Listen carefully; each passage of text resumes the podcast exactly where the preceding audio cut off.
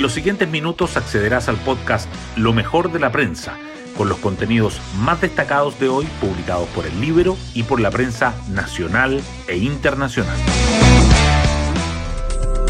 Buenos días, soy Magdalena Olea y hoy viernes 29 de julio les contamos que el Congreso votará una nueva prórroga del estado de excepción constitucional de emergencia para la macrozona sur, justo en la misma semana en que el gobierno pasó de la pasividad a la acción con el líder de la CAM, Héctor Yaitul, al ampliar una querella en su contra.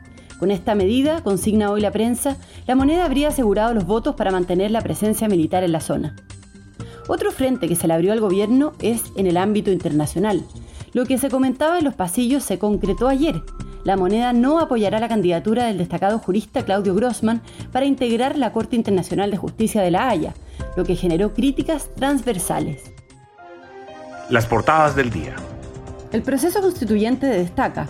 El Mercurio abre con que economistas estiman que la propuesta constitucional tiene un costo fiscal adicional de 8,9 a 14,2% del PIB.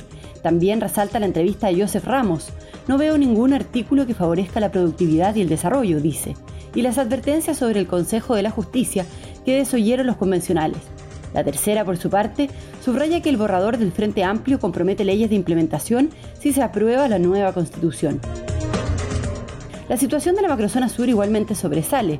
La tercera titula que la moneda asegura los votos para renovar el estado de excepción tras ampliar las querellas a Yaitul.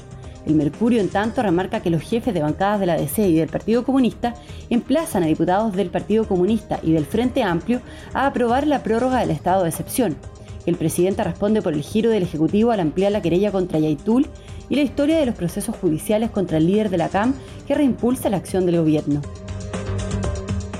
Diario Financiero abre con la noticia de que la DGAC retira las bases de licitación del duty free del aeropuerto de Santiago y prepara una nueva prórroga con la actual concesionaria. Señala además que la británica Inchcape y Derco acuerdan fusionarse y la nueva empresa tendrá el 25% del mercado chileno y que Ana Botín pronostica tiempos difíciles para la economía y delinea su estrategia para Chile. Otros temas destacados en el Mercurio son a Claudio Grossman, quien dice que el gobierno me comunicó que no apoyará una candidatura nacional a la Haya y que Pedro Castillo cumple su primer año como presidente del Perú en medio de la crisis. La tercera también resalta que la creación de trabajo se paraliza en el trimestre de abril-junio, que Massa asume como superministro de Economía en Argentina y que Chile, Uruguay, Argentina y Paraguay afinan su estrategia para el Mundial de 2030. Hoy destacamos de la prensa. Boric responde por el giro de la ampliación de la querella contra Yaitul y el Congreso vota hoy la renovación del estado de excepción.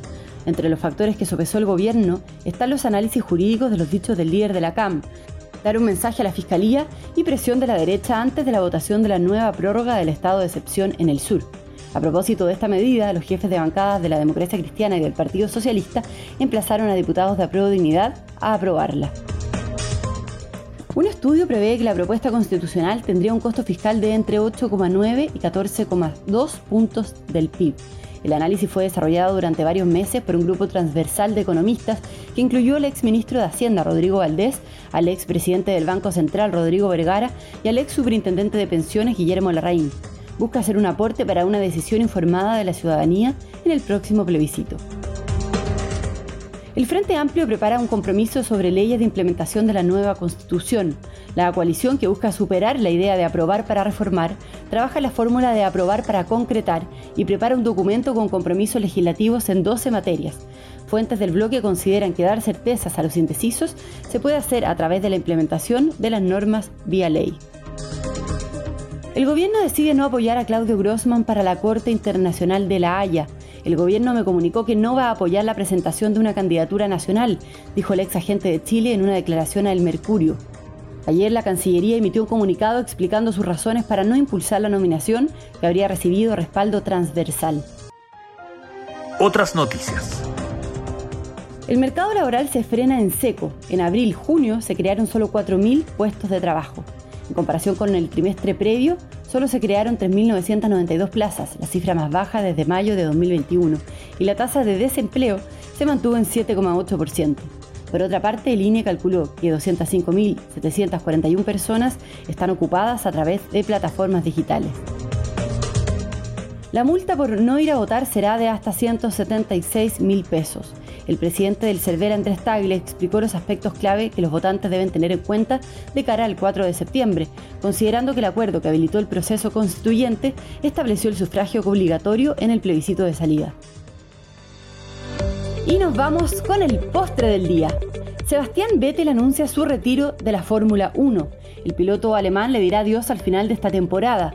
Es el tercero con más victorias, con 53 por detrás de Lewis Hamilton y Michael Schumacher, y el cuarto con más títulos, con 4. Además, tiene el récord del piloto más joven en lograr un campeonato. Bueno, yo me despido, espero que tengan un muy buen fin de semana y nos volvemos a encontrar el día lunes en un nuevo podcast, Lo mejor de la prensa.